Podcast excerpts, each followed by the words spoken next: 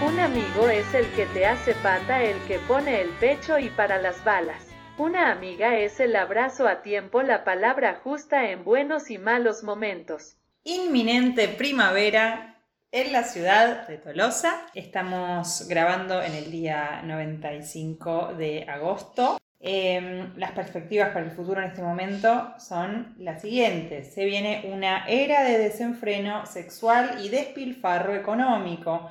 Así será la pospandemia entre el 2022 y el 2024 para un experto de la Universidad de Yale. Mm, Para ponernos en situación. Hola Lucía, ¿cómo estás? buenas tardes, Tati. Buenas noches, buenas mañanas. Podríamos decir la temperatura también, los grados, las décimas. Eso también es lindo. La temperatura es de 24 grados 5 décimas.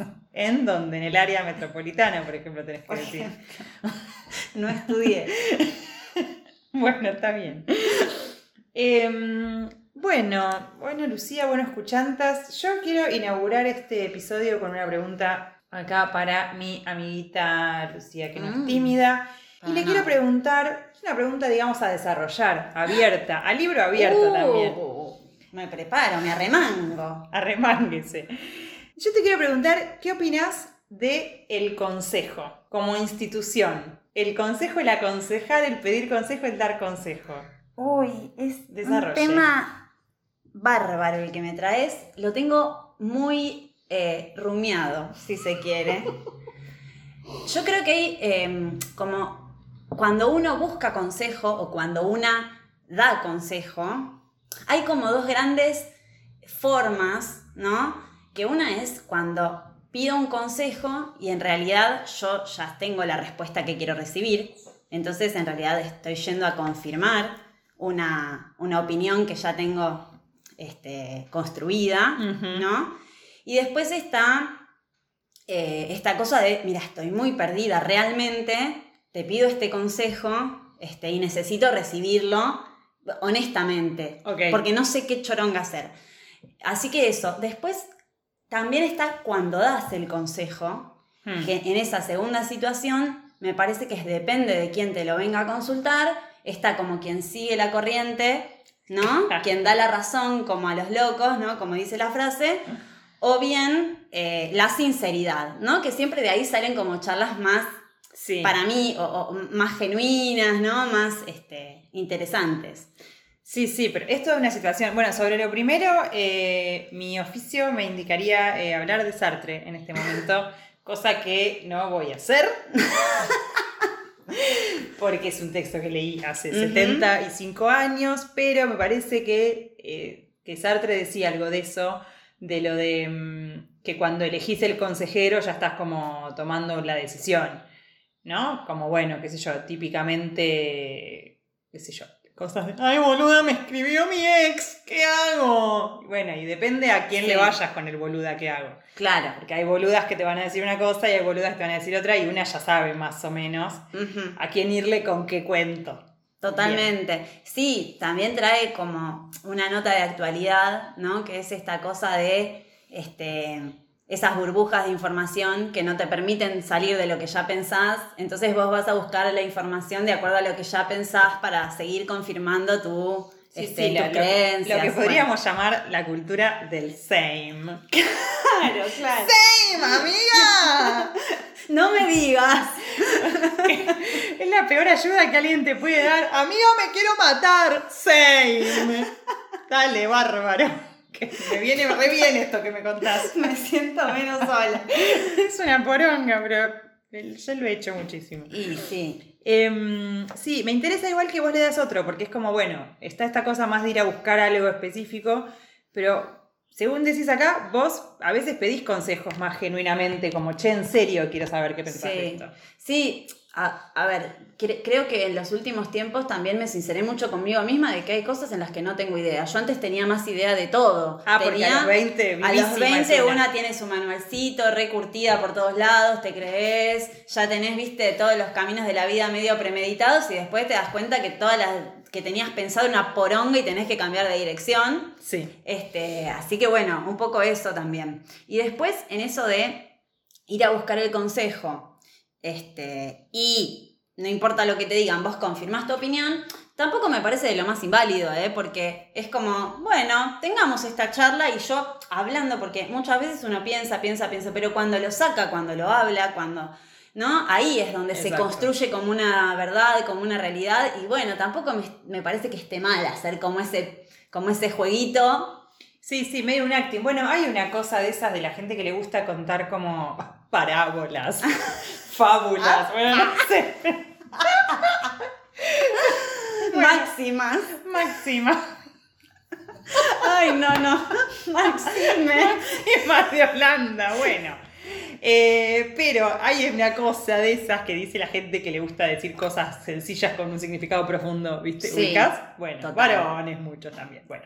También. Eh, entonces está la de que cuando no sabes qué hacer, tipo, tirás una moneda. Entonces tirás una moneda y cuando está cayendo es como que te das cuenta de qué lado querías que cayera la moneda. Muy realidad. bueno, igual Es está muy bueno. profundo, está bueno, está bueno igual. Deep shit total. Bueno, pero acá esto otro que traes de que ya escucharte a vos misma plantear el problema te empieza a dar alguna respuesta Sí, alguna pista. Muy de, muy de todo. Sí, ni hablar, ni hablar. eh, muy de terapia. Y yo hace poco escuché una charla de.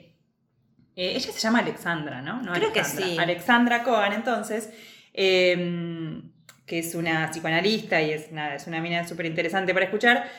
Y ella hablaba del psicoanálisis, pero a mí me hizo pensar mucho en mis conversaciones con mis amigas, que es la temática eh, del día, ¿no es cierto? Claro.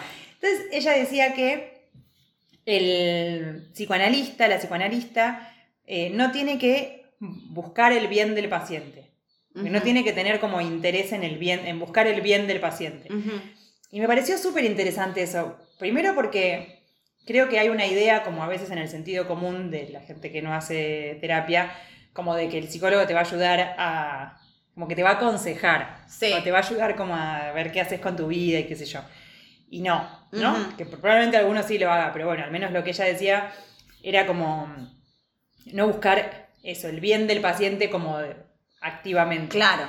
Y a veces, yo creo que a veces una misma buscando el bien de la amiga, cuando charlas con Sí. una amiga, con un amigo, a veces un poco le pifiás en ese... O sea, le pifiás, obviamente que igualmente la, la función de, de un analista y de un amigo no es la misma. Totalmente. Obvio. Que, o sea, uno puede jugar un poco a que analizás a tu amiga, pero eh, al pedo. Sí. De psicología barata.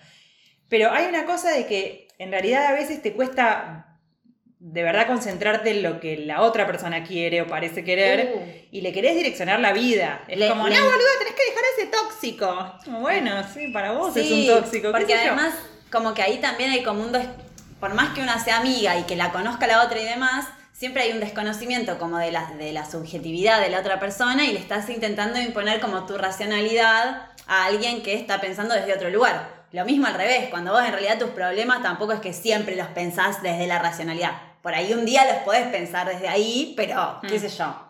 No hay con qué darle a lo que uno siente. en Claro, pero, pero es como que pones en marcha toda, o sea, toda tu batería de cosas que pensás que está bien y está mal hacer, tu idea de lo que es una buena vida, de lo que el otro tendría que hacer para ser más feliz, para ser más sano, para ser más, qué sé yo. Sí, y después también está esto de, en esto que traías, eh, de intentar hacer el bien. Como, bueno, ¿qué es hacer el bien? Es confrontar y dar una opinión sincera que no siga el camino que la otra persona pretende o seguirle la corriente, digamos. Ahí qué es hacer el bien Mm. o qué no. Como que tampoco es muy fácil porque, digo, hablando desde la amistad, no desde un lugar eh, Sí, de sí, estamos como flasheando más desde ese lado, pero mm, no sé, en definitiva, digamos, para mí está bueno pensarlo porque tampoco digo, eh, ay, lo que vos digas va a ser lo mismo. No, lo que digas no va a ser lo mismo. No, ¿No? claro que no. Este, Obvio que no.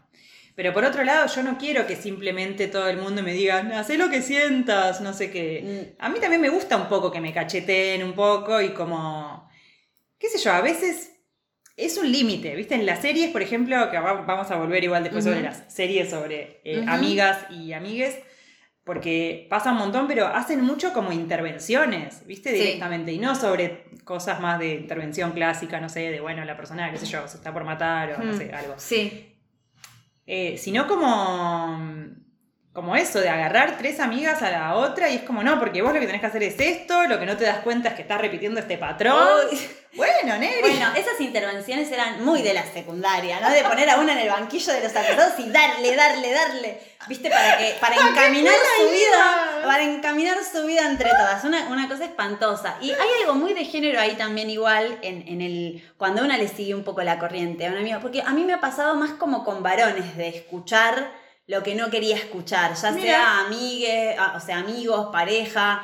eh, y, y- y que por ahí me, me sacudan más desde ese lugar. Y hay algo también como que roza con la sororidad de a la amiga endulzarla un poco, ¿no? Y que me parece que es algo que, está, que se juega un poco ahí.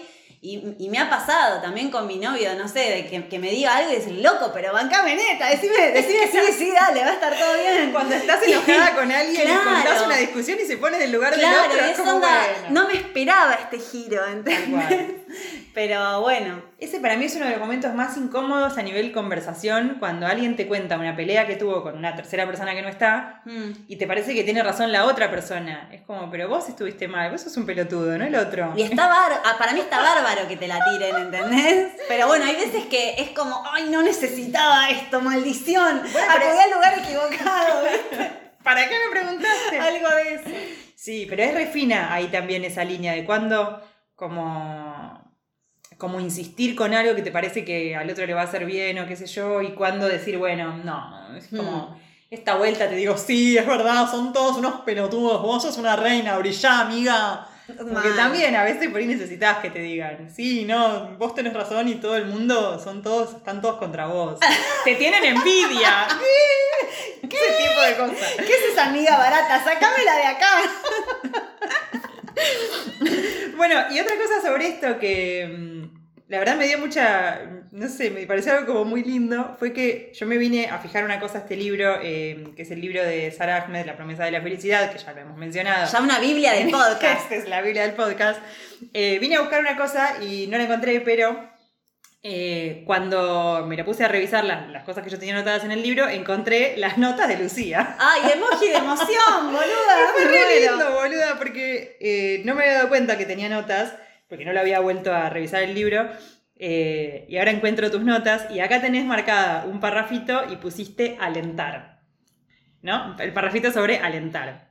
Apa, Nada, voy a leer una cita. dale, me Voy encanta. a citar textual porque, bueno, mil disculpas. Dice, a menudo se suele considerar que alentar es una acción generosa, algo así como un modo de vigorizar a alguien, de potenciar sus capacidades. Sin duda, alentar puede ser dar fuerzas, pero también puede ser forzar.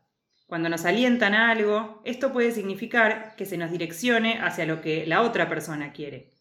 La generosidad del aliento puede ocultar el acto coercitivo del direccionamiento. Y una vez que hemos sido llevados hasta allí, es posible que nos cueste salir de ese lugar. Creo que no hay persona que no conozca esta sensación. Terrible. Es tremendo. Esta mujer sabe muchísimo Es tremendo. de las cosas. Creo que todo el mundo ha experimentado esa sensación alguna vez. Absolutamente. Sí. De un lado y del otro. Pero sí, sí. Sí, claro, yo me, eh, me siento muy identificada con eso, yo hablo mucho, para empezar, que ya es, eh, eso puede ser un problema en alguna situación dialógica, que otra, hay que decirlo. Esto hay que decirlo, me estoy imaginando la cara de mis amigos escuchando, tipo, sí, sí, Tati, es verdad. Eh, pero y yo también me, me malcopo mucho analizando situaciones, porque me pasa que hay o sea, a veces me voy de, de tu vida, de lo que me estás contando, para ponerme a filosofar y a hacer sociología barata. Barata porque yo no soy sociología, ¿no? De sociología, pues, ¿no? Claro. Como empezar como a teorizar cosas sobre las relaciones humanas y Mm. cómo son las personas y no sé qué, y la- mire, cómo todo está atravesado por género. Y, eso, y Sí. la otra persona es como... claro. Necesitaba que me dijeras algo sobre lo mío. Sí, gracias. No, sí, ni hablar. Pero bueno, ahí viste, hay algo tan hermoso de, de- de- de todas estas cosas que uno lee, que es que te das cuenta que, que el individuo, la individua es una, mentira capitalista, que somos todos iguales, que todo nos pasa lo mismo. Eh, bueno, hay algo de eso, ¿viste? Que, está tan, digo, está tan eh, mm, mitificada esa cosa, tan este. Eh, no sé, como idealizada, esa cosa de que somos únicas, somos individuos bla, y bueno, todo eso, ¿no? Como la construcción de, del ser únicas o ser únicos, este, que bueno, después sí, hay capaz muchas más cosas que tenemos en común, ¿no? Sí, sí, tal cual, sí, es que sí. Em, ay, me quedaba pensando otra cosa más de esto. Ah, que también, porque después encontré otro pasaje que se lo había marcado yo, pero igual es medio parecido, em, que me hace acordar mucho de nuevo a lo que, a lo que mencionaba Coan, y, es cuando Sarah Ahmed empieza a hablar, lo que pasa es que ella lo, habla más en el núcleo de, lo familiar, ¿no? Sí. Pero me parece que se da también en la amistad, como del interés que uno mismo tiene, que es un interés genuino, obviamente, por la felicidad del otro y porque el otro sea feliz y cómo eso se puede volver una cosa medio... Uy, sí. Medio border. Ay, ¿puedo leer otra cita? Sí, oh, no, dale, mandale, mandale. Bueno. Eh, me estoy acordando en este momento del, día que leí una cita de este libro en un audio de 20 minutos que envié por WhatsApp. ya que estamos, le voy a mandar un besito a todos mis amigos que lo escucharon, porque era un grupo. Bueno, en fin, pero no era este párrafo. Lo leo. Em, la felicidad es un modo en el que los sujetos no solo hablan de sus propios deseos, sino también de aquello que desean ofrecer a las demás personas y recibir de ellas a cambio. La felicidad implica formas aspiracionales recíprocas. Me alegro por ti, quiero que seas feliz, soy feliz si tú eres feliz, pero también formas de coerción que se ejercen y ocultan en ese mismo lenguaje de la reciprocidad, de manera tal que la felicidad de una persona se ve condicionada no solo por la felicidad de otra, sino también por la voluntad de esa persona de ser feliz con las mismas cosas. Mm. Y ella ahí empieza como a hacer todo un, un laburo súper fino, súper interesante con, con las palabras, con la forma en la que lo decimos, y va pasando de soy feliz si tú eres feliz, a seré infeliz si lo eres tú, a tu infelicidad pondría en riesgo mi felicidad, y termina en tienes el deber de ser feliz para mí. Es terrible. Es tremendo. Ella, obviamente, el contexto acá es una. O sea, el contexto en el que lo analiza el capítulo este es eh, Queers Infelices. Y es como la, la situación media típica, o al menos, bueno, que capaz está dejando de ser mm. típica, pero algo me dice que no, de los padres preocupados porque el hijo es puto o es lesbiana, qué sé yo, eh, y diciendo, ay no, vas a sufrir, yo solo quiero que seas feliz. Totalmente. como bueno. Sí, o, bueno, la religión queriendo imponer este, sus cositas en la constitución, ¿no? También. es un poco ese paralelismo. Claro, claro, claro, como las formas de buena vida, porque en realidad cuando vos, cuando vos decís, bueno, yo lo único que quiero es que sea feliz, hay un cuadro de felicidad que vos te estás imaginando para el otro y que puede no mm. coincidir con las cosas que realmente van a hacer feliz al otro, si las hay o lo que sea. ¿no? Sí, ni hablar.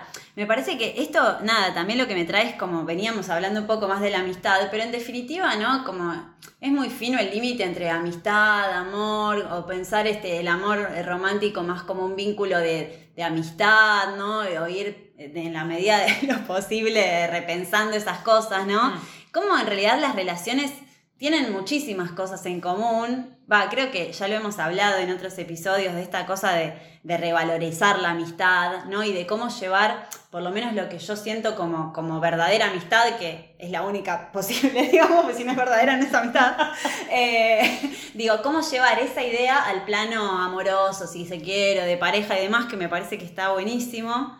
Eh, y pensaba, ¿no? Que, en todo esto que planteabas recién en la cita y demás, digamos, si bien es este, inevitable de todos los vínculos que establezcamos, cómo hay algo que a su vez esa lógica impide la amistad o impide el disfrute de, esa relación, ¿no? Mm. Y cómo en realidad para mí como que en, la amistad o en, en las relaciones en general, como que hay algo muy fuerte de de la libertad, del no caretearla, ¿no? Yo con vos no tengo que actuar. Yo hmm. con vos tengo libertad en un sentido, no sé, más humano, ¿no? No, no, libertad del liberalismo, pero como esa cosa de, mira, me muestro como soy, digo lo que pienso, ¿no? Como una cosa muy liberada, ¿no? Sin muchos condicionamientos, que los hay, digo, no estoy idealizando la relación de amistad, pero me parece que Mm. hay amistades que son realmente muy cercanas a eso, hay relaciones que so- pueden ser muy cercanas a eso, y como una también se va despojando, ¿no? Está muy de moda ahora, no sé si viste, Tati, eh, algunos videos de TikTok o de Instagram y demás, que po- ponen como protagonista a, no sé, una chica, por ejemplo, que se desvinculó de su grupo de amigas de la secundaria, ¿no? Porque viste que hay distintos Sí. tipos de amistades, no sé, tenés esas amistades de toda la vida, que medio esa cosa inseparable, viste que ya es una cosa muy casi de parentesco Sí. y que tenés como un amor de base que me- medio incondicional y demás. Después tenés como esas amistades del grupo de la secundaria, eh, que es que, que, bueno, suelen ser grupos donde a veces se dan lógicas de este estilo, ¿no? Más coercitivas o más de condicionamiento, claro. más de encajar. Mm. Y bueno, hay, eh, yo vi últimamente una serie de videos este, de, de- de chicas como muy empoderadas por haberse separado de su grupo de la secundaria. Y- Ah, como y que de cortaron con sus amigos. Claro, y está muy bueno porque así como se plantea la toxicidad en los vínculos de pareja, como que ahora se está hablando de plantear la toxicidad en los vínculos de amistad, ¿no? Sí, sí, sí, sí, Independientemente de toda la crítica que podamos hacerle al vínculo, de- al, al concepto de, de tóxico, tóxica, quién es, o sea, todos Sí, somos sí, sí. tóxicos, todos somos Sí, tóxicos. tal cual, y pensaba también en eso que pasa como ese eje como de todo lo que todo lo que no te sirve, como todo dejarlo, ¿viste? Como, mm, chao, no me sirve, no me sirve, no me sirve. Es como, bueno, vas a cortar todos los lazos con Ay, todo, porque sí. nadie va a estar a la altura de Claro. el ideal que viste en internet. Capaz hay que trabajarlo un poquito, Negri, claro. A veces sí, pero bueno, sí, a veces no. Y después, bueno, en esto de las, de las este, tipologías de amistades, ¿viste? También está este, las amigas o las amigas que te haces en la facultad, que ya son como más los, bueno, en, en- en nuestra experiencia universitaria, etcétera, etcétera, ¿no? Eh, digo, como am- amigas de los 20, ¿no? Donde forjás otro tipo de lazo. Este, y después, bueno, algo que también nos convoca mucho, que es como la dificultad de hacerse nuevos amigos, nuevas amigas a los 30. Tinder de amigas. Donde sí. es la típica que decís, uy, me quedé con, con amigas que cuento con el dedo, con los dedos de una mano, ¿no? Este, o se está escuchando mucho, me parece. Esa, Sí, esa tal cual, porque idea. aparte por ahí era algo que no se hablaba mucho, eh, me parece. Hmm. qué sé yo, no sé, como que siempre se habla, bueno, de las apps o de las formas de conocer a alguien más así para lo sexo afectivo, Sí. eh, pero de lo otro no tanto, y es como que, aparte amigos es algo que se supone que tengas, realmente, está muy mal visto no tener amigos Total. en nuestra sociedad, y ahora me parece que incluso más que antes, Sí. que hay una cosa como de, también de tratar como de jerarquizar más la relación de amistad, esto que decías, eh, por sobre un modelo que es, bueno, como tu vínculo principal tiene que ser la pareja y la familia, ¿no? Nuclear. Total. Y por fuera de eso, como medio compañero de aventuras, esto lo dice eh, Virginia Cano en un texto, como eh, eso, como que se jerarquizó más, me parece, la relación de amistad. Totalmente. Fundamental, no sé, en algunos ambientes, en algunos círculos, como que eso configura más tu sistema como de soporte, digamos, ¿no? Como de sí, apoyo, no sí, tanto la ni hablar. Bueno, el Tinder de amigas también que hizo esta chica querida guachita, está, está bueno como idea. Claro, como que sí, es una, evidentemente hay un montón de gente que quiere tener eh, más amigos, amigas, amigues, y que no está como eso, no es como cuando eras chiquito que decías, hola, ¿querés ser mi amigo? Claro. y listo, ¿Puedo jugar en tu vereda? claro. Y en las series, las series de amigas, ¡Oh, que las son series de amigas! mi falopita preferida, Obvio. yo si hay una serie de amigas la tengo que ver. Eso es así. Amo. Mucho más. La falopa del amor también la consumo muchísimo. No voy a decir que no, me gusta Hmm. mucho también eso, la, la falopita de, de la relación, de la pareja, Sí. del amor para toda la vida.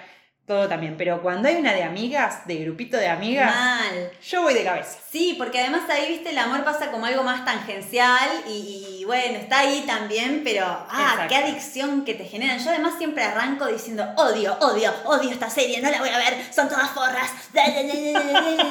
Me la fumo en nada, en Pero dos obvio. días una temporada. Al final me termino consumiendo todas. Absolutamente, sí. Y ahí, viste, corre mucho eso. Como por un lado la idea. Viste que en las series, aparte de. Fundamentalmente en las series eh, yankees, pienso, ¿no? O sea, acá tenemos.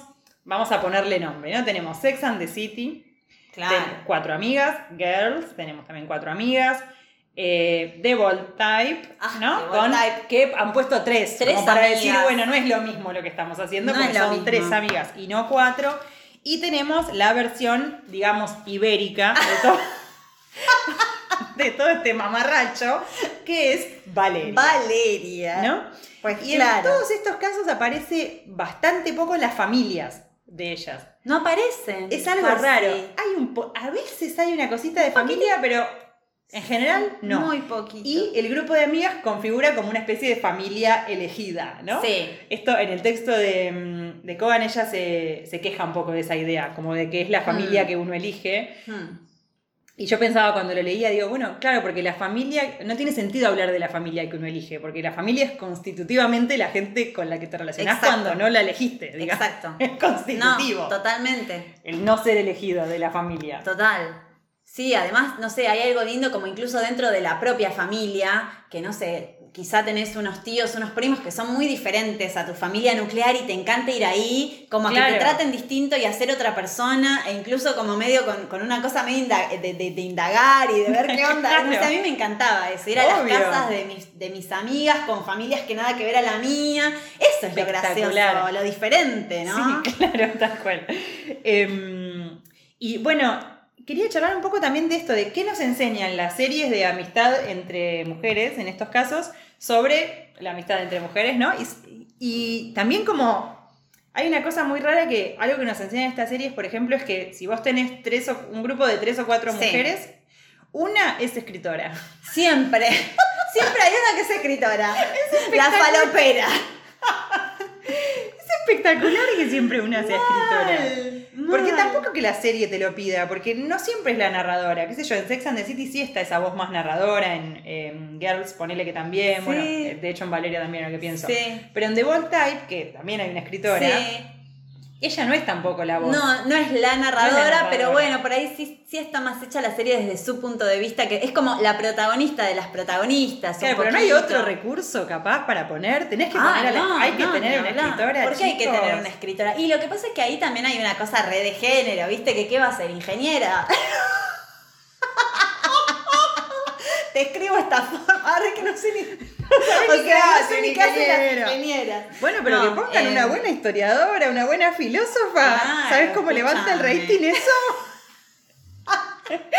Muchísimo. Este, es, un, es un buen lugar desde, el, que, desde los cuales, digamos, desde el cual las mujeres como que han podido también eh, expresarse, ¿no? Sí, Como- está como bien. un lugar com- que le queda, digo, no digo que yo esté de acuerdo, digo que le queda cómodo a las series. Súper, sí, el recurso funciona. Funciona, así, funciona, pero es verdad, hay una que escribe, Una hay una que escribe. Una es escritora, eh, después tiene que haber otra que sea como más diosa sexual. Ah, es verdad. Eso también tiene que haber en el grupo. Vos, si no tenés una de esas en el grupo tuyo de amigas, tenés que ir a buscar una porque te está faltando la amiga cogedora. O por ahí, si no tenés una amiga cogedora en el grupo, serás vos. También te puede pasar eso. Capaz es una. ¿viste? Capaz es Claro. una. Sí. Y, mm, porque ahí tenemos, eh, bueno, tenemos a Samantha Claro. en Sex and the City, obviamente. A Jessa en Girls. Tenemos a Jessa, que también es más como alma libre salvaje. ¿no? Como un poco esa Sí, figura. sí, totalmente. Eh, en The Bold Type eso está un poco raro porque tenemos a. Saturn. ¿no? ¿sí sí, que está ahí, Satan está como en el medio. Después, Parece como, porque aparte en The Bold Type pasó que para mí la edad se corrió mucho. Ellas tienen, ya hemos hablado de esta serie, pero Sí. es fascinante. Ellas tienen creo que 25 y ya necesitan estar en el, como en el éxito de la vida. Son chicas. Y ya dejar atrás como la época de joda para asentarse, ¿no? Total. Sentar cabeza. Y Saturn está más en esa de sentar cabeza en la serie. Sí, claro. Pero. Y en Valeria tenemos a Lola, que también es. eh, es Lola, ¿no? Es esa tipología, Es claro. esa tipología, sí. Después están siempre las que se atienen a la norma, las que se quieren casar. Es la, la prefeminista. Claro, claro, ese estilo. Que bueno, en Girls sería Marnie más bien, ¿no? Esa, Sí, aunque bueno, tiene sus Yoyana matices. al principio bastante también. Es verdad. Pero bueno, también. tiene un arco. Sí, sí, sí, sí. También arranca como medio la Bobby y después termina teniendo sus, este, sus matices. Sí, pero bueno, en Sex and the City obviamente eh, es la figura de Charlotte, ¿no? Claro. Eh, y en Valeria tenemos a esta Carmen, que no nos cabe bien. No nos ¿Qué cae decir? bien Carmen, ¿qué decir? Carmen es medio pesuti, que también igual tiene la cosa medio con el trabajo, ahí Sí. tiene una cosa más Miranda, si se quiere. Bueno, Acá entre paréntesis abro una teoría que es que cuando, para mí, ¿no? Cuando uno de estos personajes te cae tan mal en la serie es porque evidentemente estas chicas actúan muy bien de estos personajes odiosos para mí. vos decís que Carmen Y actúa Para mí bien. hay algo, bueno, no sé si Carmen, pero No, digo, puede ser. como que hay algo ahí, hay algo, me parece. Sí, sí, no, yo pensé que me ibas a decir que si me cae mal eh, Carmen es porque soy Carmen. Estaba pensando en Pero- en realidad, por ejemplo, que es Mm. como, son esos personajes que te ponen tan nerviosa que decís, uy, algo bien está haciendo esta persona. Sí, Marnie es, trem- es tremenda realmente. Sí. Y vos cuando ves este tipo de, Hmm. de consumo cultural, Ah. eh, me salió como gutural, pero no cultural. Eh, ¿Vos te identificás con la protagonista, o sea, con la escritora? Hmm. ¿O sos otra? ¿O no haces el ejercicio de identificación tan ahí? Mm, No, sí, como que en realidad siempre me pasa que me admiro más a alguien de lo que me identifico. Digo, ay, me gustaría ser Mm. tal, o me gustaría ser tal, o mirá qué gracioso esto que dijo. Sí, está bien. Eh, en general me pasa eso. Medio, viste, viste cómo es una la típica que, que haces vos cuando me esquivas la pregunta. Como que sacás un poquito lo mejor de cada personaje y querés ser un Frankenstein. Y decís, ay, yo quiero ser todo esto, viste. Sí. Este, No sé, ser lo graciosa que es Hannah con lo copada que es Jessa, no sé. claro. Una cosa claro, así. ¿Quién ¿viste? pudiera? ¿Quién pudiera? Sí, no sé si pasa eso, la verdad. No, nunca pasa, ¿viste? La cosa vida así. real. Este. Ay, ¿en qué estábamos que me perdí? Estábamos charlando de, se- de series, amigas y series. Ay, No, sí. Teresa Temina. Yo, hay algo que a mí me vuelve loca también, mira, justo lo traigo, que es la película Drive Me Crazy. o junto a ti, una traducción típicamente rarísima. Sí. Este, y ahí se puede ver en esta película, bueno, con música de Britney, obvio. eh, actúa Melissa John Hart y este chico este, tan piola. Ah, yo que no lo conocía. Adrián Grenier, que bueno, No en ese momento es. estábamos todas enamoradas de este sujeto. Yo creo que Y estaba enamorada poco- de Leo DiCaprio, pero. Acá, claro, no ya sé. lo hemos traído, es verdad. Sí. En Drive Me Crazy se ven como las distintas tipologías de amistades en el sentido de que está. Eh, bueno, Melissa John Hart, que es como la protagonista y ella es medio única, ¿viste? Tiene un grupo y encaja, pero a la vez es un poco crítica, un poco distanciada de eso, pero está como el grupo popular del colegio. Después Adrián, que era su vecino y ellos eran medio amiguitos y siempre una cosa medio platónica, pero él, ¿qué pasa? Típico, se va como para el lado de las, los punkis del colegio y su novia es medio, viste, como que, y siempre la punky como que no tiene un grupo de amigas, está sola. Y con ¿viste? los varones también Y con está. los varones, no, es Porque no es como todas las chicas. Total. Bueno, en, en Mean Girls hay algo de eso, ¿viste? También de, de- de la chica que tenía estas amigas, amigos más alternativos y termina siendo del grupo Claro. popular, ¿no? Sí, que algo de esas narrativas, igual de, de- de grupos de amistad de la secundaria, yo creo que nos compramos también de esas pelis y todo. Yo me acuerdo de pensarlo eso, como. No es así la secundaria en Argentina, no hay los, popu- no sé, No, no- no pero hay los populares pero y estos y los Sí es otros. verdad que después hay algo performático Claro. en la secundaria que vos decís, bueno, me, me- me como este papel, ya fue.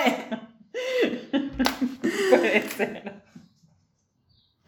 Em, nada, creo que eh, de todo lo que venimos charlando también, yo pensaba en mucho de esto de que traía al principio, ¿no? De, este lugar de la amistad como un espacio de libertad, que también, qué difícil a veces ante por ahí, qué sé yo, propuestas o amistades más demandantes, que también las hay, que también una puede serlo como Qué difícil a veces de- decir que no, o qué difícil a veces decir lo que vos pensás realmente, o qué digo, nada, es muy complicado, ¿viste? es complicadísimo. ¿Te dan fiaca los vínculos, mamu? Y un poco sí, pero siempre algo que también me parece que terminamos concluyendo cuando hablamos de esto es que qué importante como porque viste que se suele decir, ay, la amistad es porque tenés cosas en común o gustos en común, o bla. Yo creo que hay algo que une en, en términos de amistad, amor, etcétera, es el humor. Cuando tenés el Sí. mismo humor, cuando te reís de lo mismo, cuando te cagás de risa con carcajada para afuera, nada, ahí está la posta para mí.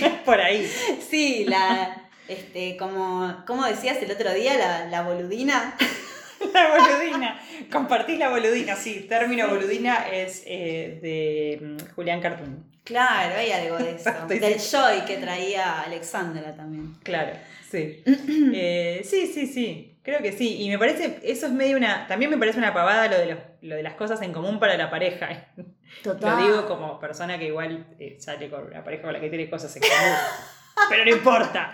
Igual, no tiene por qué funcionar, qué sé yo, también depende. O sea, la cosa que tenés en común puede ser un rasgo importante de tu personalidad o puede no serlo, qué sé yo, puede ser algo importante para vos o puede ser una pavada, eh, qué sé yo, no sé. Obviamente que hay cosas, y ahí aparecen esa- esos debates, tipo, ¿podrías eh, estar de novio o ser amiga con Mm. alguien que, no sé, que vote. ¿no? a un partido que vos no votarías ni muerta? Qué sé yo. No sé, Sí, ¿vos tenés no, amigos no. tipo macristas? No, o sea, no sé si. Bueno, o sea, sí conozco gente con, con la que me llevo muy bien y, y no, no opino lo mismo. O sea, no sé si macristas, Claro, claro. eh, concretamente esa palabra, pero sí, en eso creo que soy bastante amplia, ¿no? Un poco, creo que Al- Alexandra Cohen lo traía también, esta cosa de, de alojar a la otredad, ¿no? Sí. Está, está bueno. Em, pero no, sinceramente no, no abunda gente ideológicamente opuesta Sí, no, a mi claro. pensamiento entre mis O amistades. sea, de un nazi no vas a ser amiga porque es un montón. Es un montón. La verdad no, un una tiene límites también. Una tiene límites. Ay, tengo otra pregunta que te quería hacer Apa. también. Eh, así a nivel de entrevista. Dale.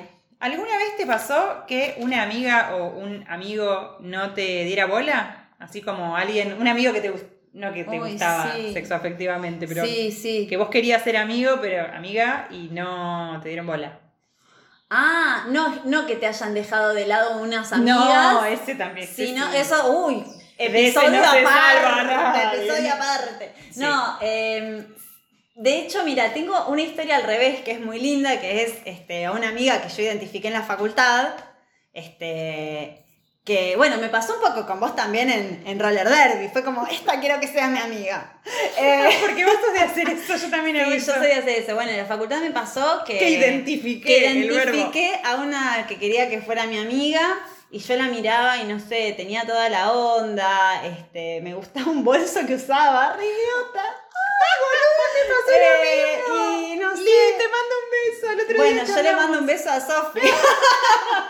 Eh, y, y nada, me- me- después pegamos onda. O sea, como que la identificación terminó siendo piola y me terminó dando bola. Claro, te dio bola, bien Tuve un igual. final feliz en Sí. este caso. Bien, bien, bien. Mm, Capaz, o sea, quizá olvidé alguna historia. Alguna que no te ha dado bola. Sí, es No cierto. pude pescar a la amiga. Claro. Eh, yo pongo en marcha ese mecanismo de, de- de identificar y me di cuenta, pero muy marcadamente, cuando estoy en eh, ambiente hostil, ¿no? Claro. ambiente hostil. Em, por ejemplo, situación de intercambio académico, Uy. nueva ciudad. Yo llego, Pelás el escáner. sí, pelo el escáner de la amistad, me busco una amiga, vos, mejor amiga, listo, ya está. Me encanta. Eh, y sí, la verdad que funciona bárbaro. Y debo decir que mi escáner es muy bueno. También les vamos a mandar un beso a mis eh, international amigas, porque son toda gente fabulosa, totalmente random, pero que ves algo, hay algo que... Hay algo ahí. Como yo no soy muy del amor a primera vista, nunca Mm. fui de esa escuela, pero de la amistad a primera vista bastante más. Un buen detectómetro. Sí, hay algo que es como ella, de ella, Sí. quiero ser amiga, ella es bárbara. Es la verdad está que sí. bueno, está muy bueno. Y, y- y también quería traer como, ya cerrando quizá, eh, una, una cosa que yo, bueno, tuve una experiencia de teatro también y cuando arranqué me dijeron, Opa. no podés empezar con amigues, ¿no? Como tenés que empezar sola. Y está muy bueno eso también, porque es como esta cosa de empezar de cero, medio forzadamente, pero bien. Porque también pasa eso a veces, viste que cuando ya conoces a alguien, la presencia de ese alguien que ya conoces, o, o- o- Mm. o te encapsula en ese ambiente, Te o te inhibe a hacer otra cosa, ¿no? Así Sí. que bueno, me, me- me acuerdo como de esa experiencia que también me recordó esto que traías de estar tipo en el exterior sola, este, pero bueno, con otro fin en este caso. Sí, sí, pero es que es cierto, porque si ya, que yo después pensaba eso, como bueno, ¿por qué yo fui tanto más sociable en términos de conocer gente nueva estando en México en Alemania que estando acá? Y es como, y bueno, porque lo necesitaba. Hablar. Digamos, salí a buscar amigos y amigas Sí. porque las necesitaba y acá ya tengo, ya, Sí, sí, ya tengo cupo, cojo Bueno, lleno. Bueno, ahí no. sí, creo que se, se pone en juego como una cosa fundamental para mí de la, de la amistad, que además del humor es un poco la admiración, ¿no? Siempre de alguna forma u otra hay distintas formas de admirar a alguien, pero me parece que en esa cosa que una va detectando potenciales amigas, amigos, eh, hay algo de la admiración también Sí, que, sí, que se sí. juega. Sí, esa sensación como de, ah, ella es bárbara, seguro. Sí, ay, y si esta persona me da bola, entonces yo también voy a ser regia. Tal cual, boluda. Nos vemos la próxima. Hasta luego. Amiga.